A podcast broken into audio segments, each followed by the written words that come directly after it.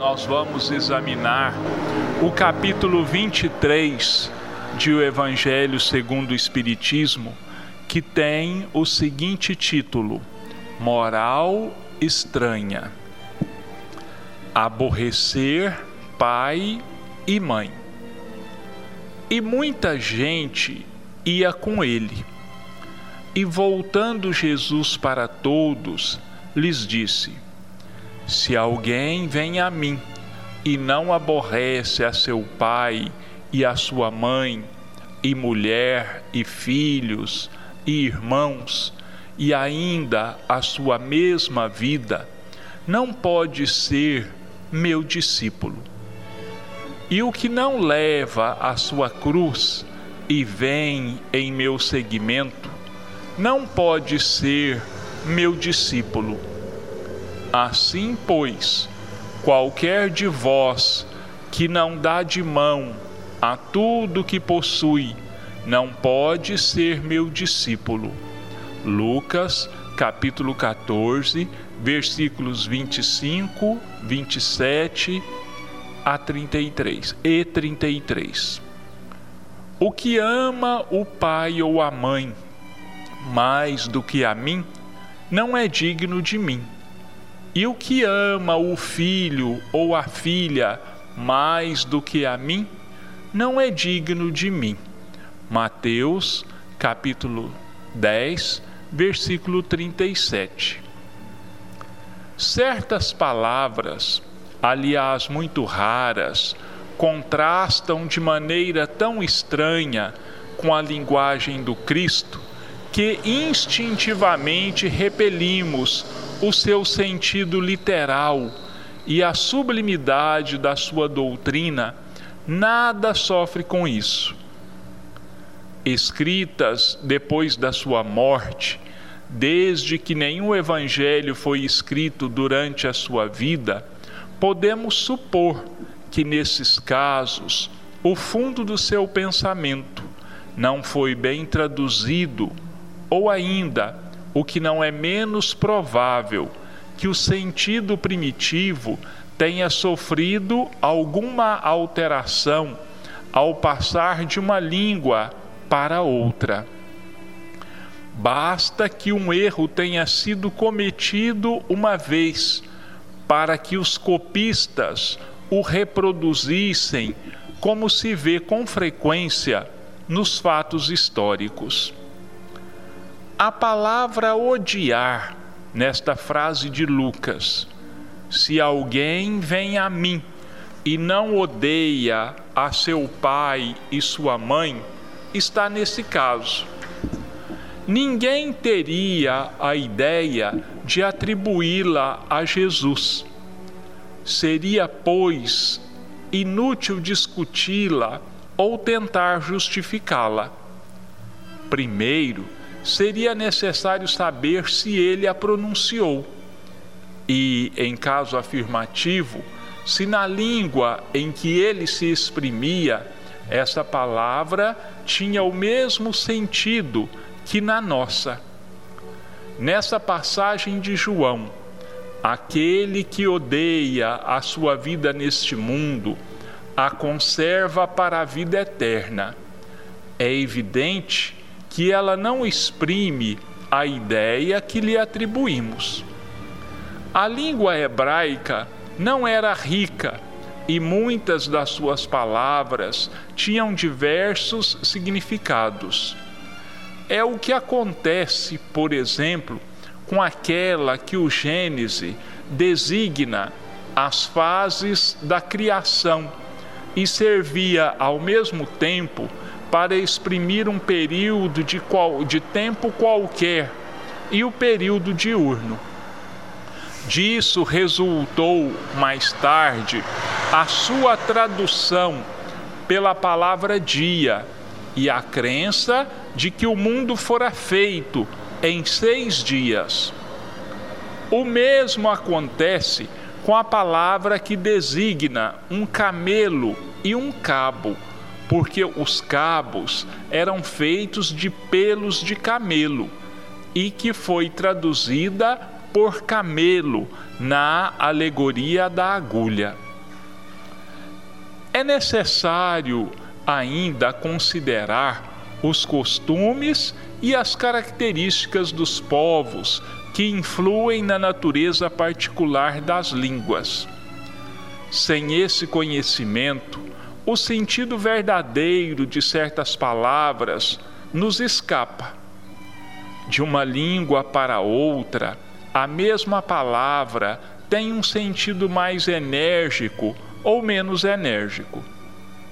Pode ser, numa língua, uma injúria ou uma blasfêmia, e nada significar nesse sentido. Em outra, conforme a ideia que exprima. Numa mesma língua, as palavras mudam de significação com o passar dos séculos. É por isso que uma tradução rigorosamente literal nem sempre exprime perfeitamente o pensamento, e para ser exata, faz-se por vezes necessário empregar não os termos correspondentes, mas outras equivalentes ou circunlóquios explicativos. Estas observações aplicam-se especialmente à interpretação das Santas Escrituras e, em particular, dos Evangelhos. Se não levarmos em conta o meio em que Jesus vivia, ficamos sujeitos a, engano, a enganos sobre o sentido de certas expressões e de certos fatos em virtude do hábito de interpretarmos os outros de acordo com as nossas próprias condições. Assim, pois, é necessário não dar à palavra odiar ou aborrecer a acepção moderna que é contrária ao espírito do ensinamento de Jesus.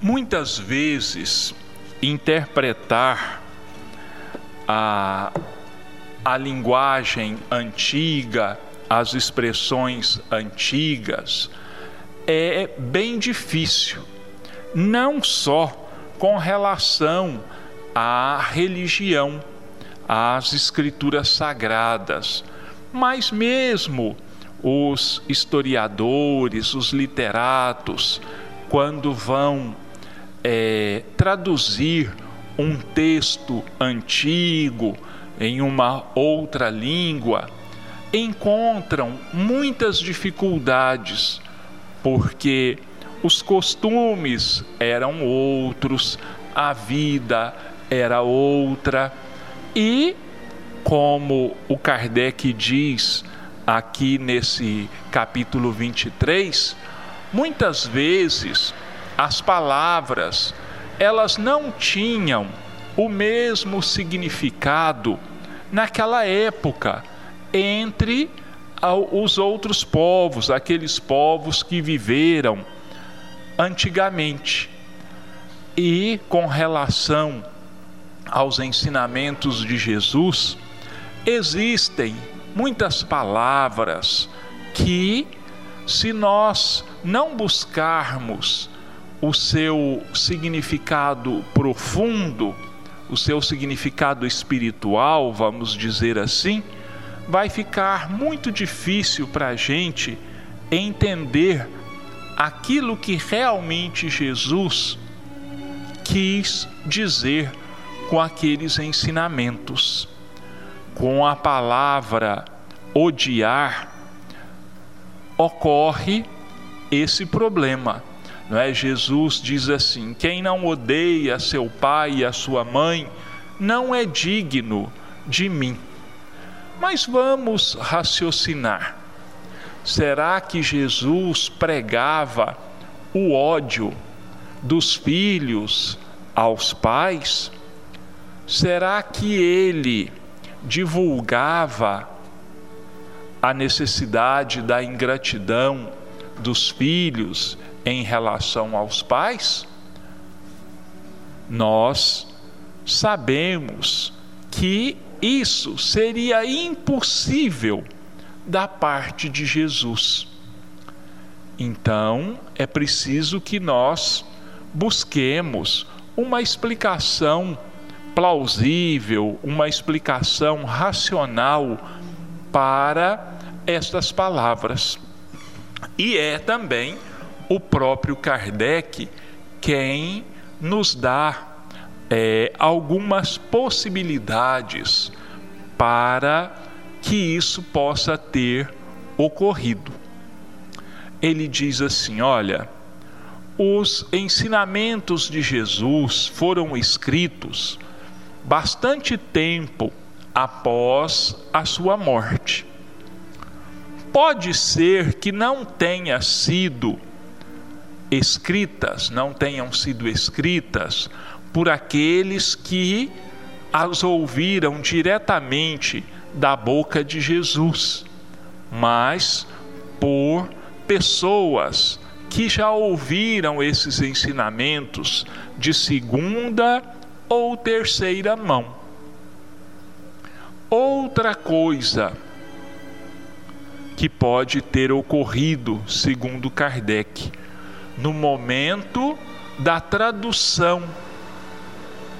Um pequeno erro, uma pequena letra trocada, pode ter ocasionado muitos erros futuros, porque a pessoa pegou aquela tradução, ela já estava com uma palavra grafada errada.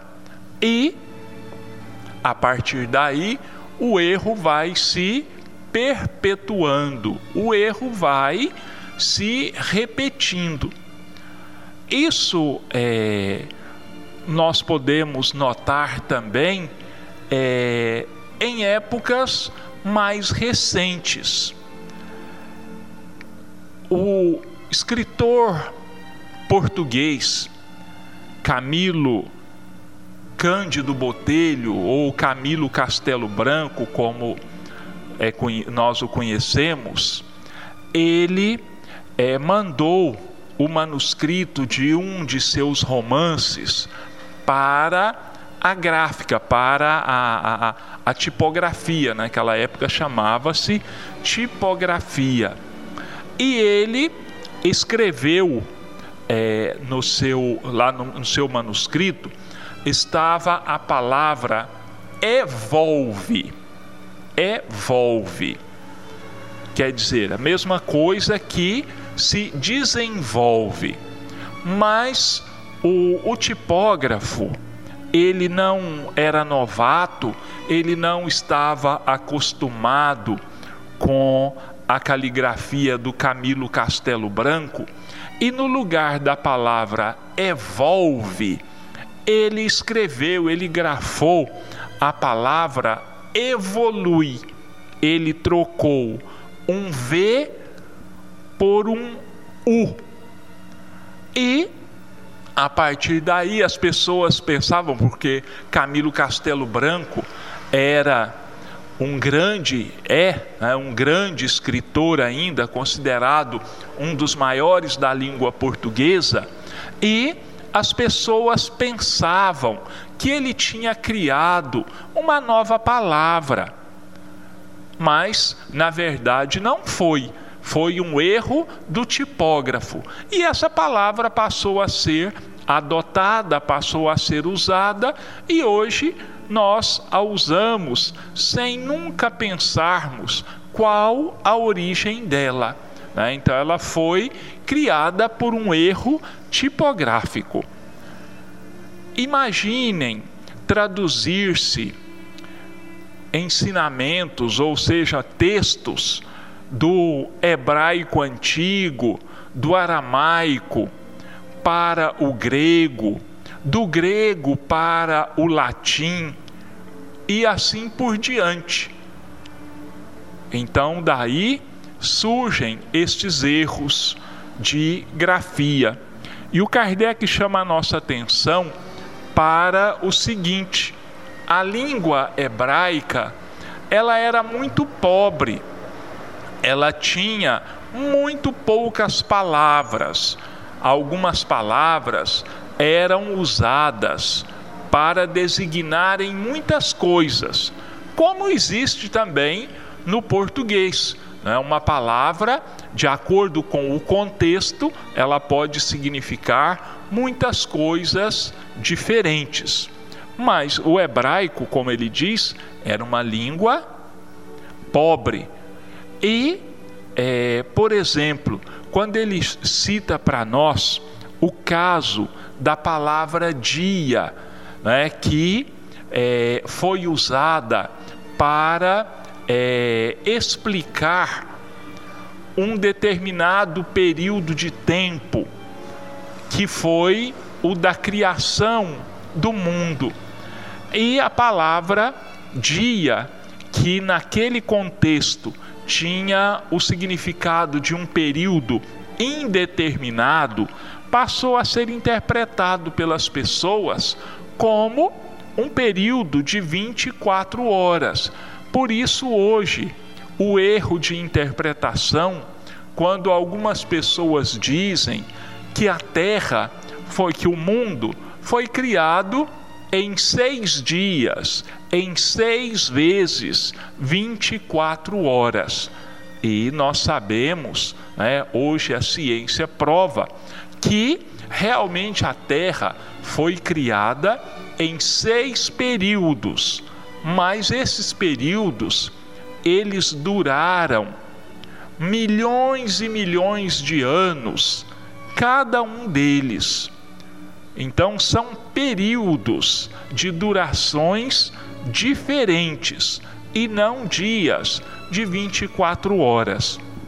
Existem outras palavras também no, nos ensinamentos de Jesus que também estão nesse caso, que foram mal interpretadas.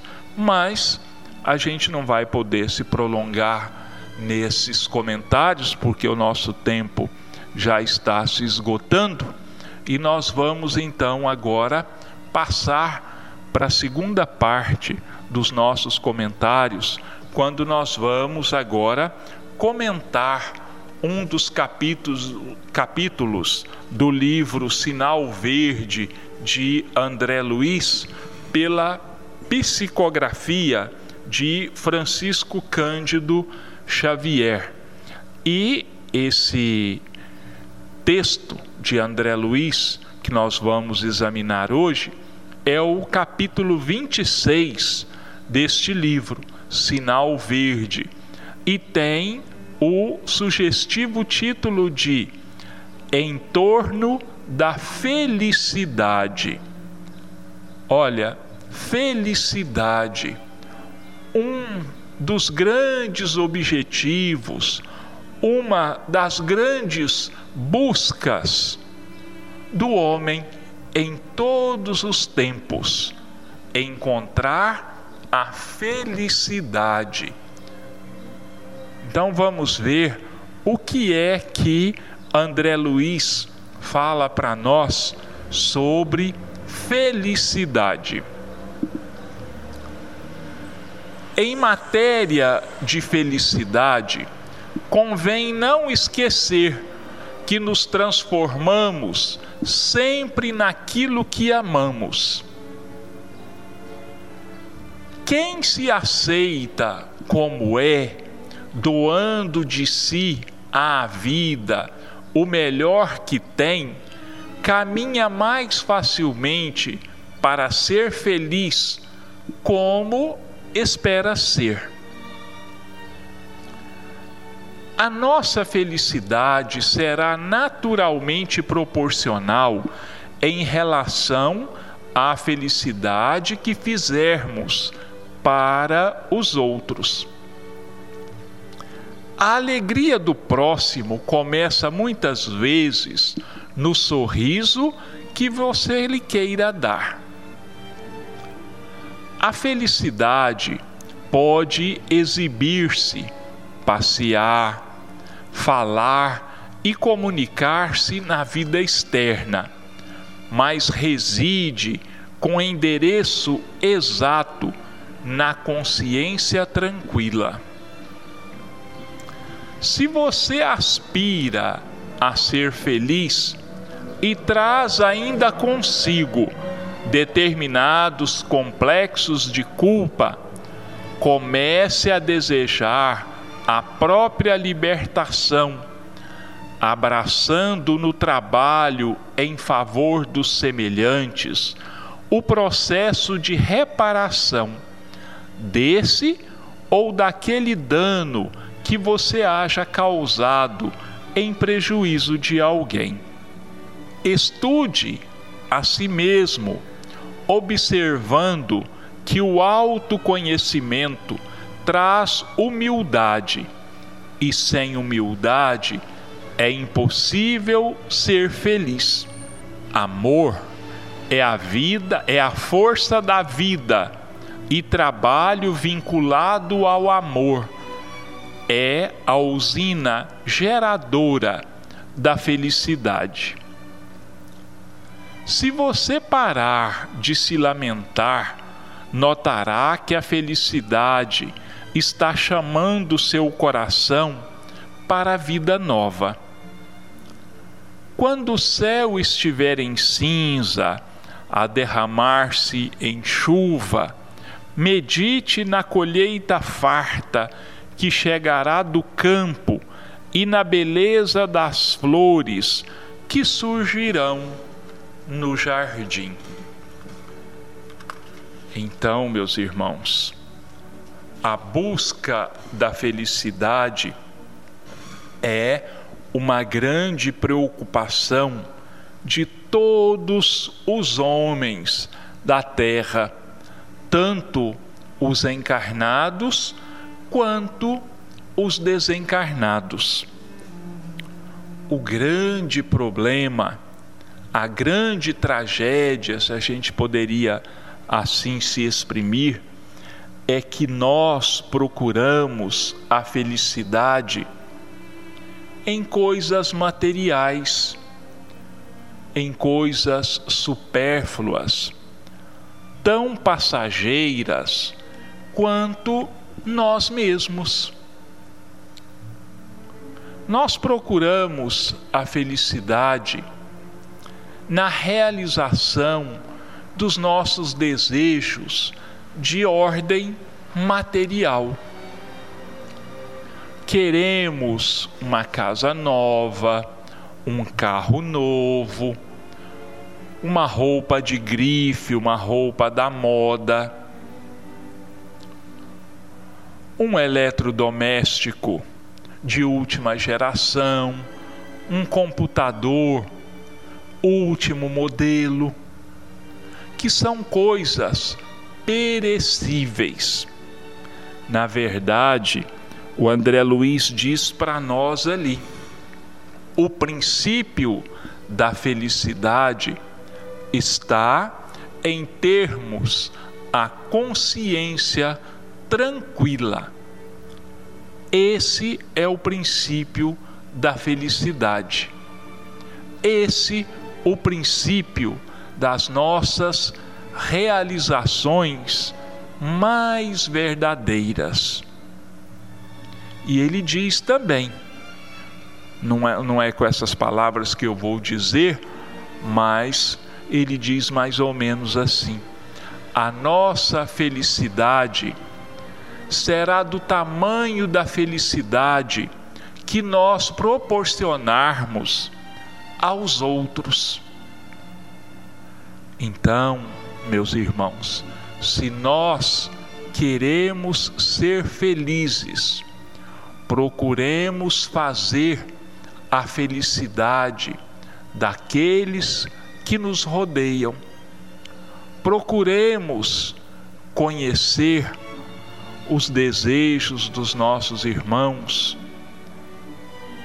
aquilo que os fará melhor e procuremos colaborar nessa felicidade para aqueles que caminham junto conosco. Diz um dos casos de Chico Xavier relatado no livro, me parece que do, do Ramiro Gama, Lindos Casos de Chico Xavier, que o Chico, lá em Pedro Leopoldo, ele tinha um cachorro e que esse cachorro adoeceu. E todos os dias o Chico chegava do centro, três horas da manhã, pouco mais, e não ia dormir antes que ele alimentasse esse cachorro doente, antes que ele tratasse dele. E tinha uma vizinha do Chico que começou a pensar assim: coitado do Chico, chega tão tarde do centro e antes de dormir ainda tem que perder um tempo tão grande tratando daquele cachorro. Em segredo, ela envenenou aquele cachorro, ela matou aquele cachorro, achando que iria facilitar a vida do Chico. E o Chico ficou muito triste com a morte do cachorro e muito magoado quando ele descobriu que era a dona Fulana, a vizinha, que tinha dado cabo do cachorro. E um dia é, o Emmanuel disse para ele: Chico, essa sua mágoa contra a dona Fulana está te prejudicando muito. Você está com uma mancha muito escura na região do coração. E aí o Chico perguntou: Mas o que, que eu vou ter que fazer para que essa mancha desapareça? Aí o Emmanuel disse para ele: Olha, você vai fazer o seguinte: você vai perguntar para dona Fulana, para dona Maria, sei lá, não me lembro o nome dela qual é o maior desejo da vida dela. E procure satisfazer esse desejo. Assim o Chico fez. Conversa vai, conversa vem. Ele indagou da dona Maria lá qual seria, qual era o maior desejo dela. E ela disse que o que ela mais desejava, o que ela mais queria, era ter uma máquina de costura. E o Chico, então, o que, que ele fez?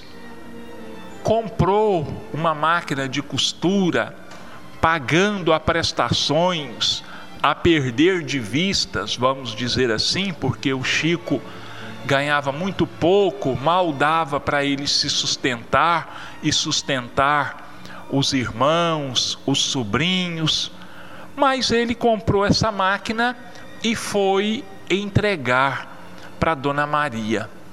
Quando ele entregou a máquina para aquela senhora, ela, a felicidade dela foi tão grande e ela deu um abraço tão amoroso tão agradecido ao Chico que saía uma luz muito intensa do coração daquela senhora. E essa luz então foi capaz de apagar do coração do Chico aquela mancha deixada pela mágoa. Então, olha, está aí, meus irmãos, um exemplo de que a nossa felicidade ela será tamanha ou mesmo maior do que a felicidade que nós nos propusermos a fazer ao nosso próximo. Encerrando os nossos comentários, nós mais uma vez agradecemos a Deus e a Jesus por todas as bênçãos, por toda a luz e que nós tenhamos uma semana de paz e de harmonia e que assim seja.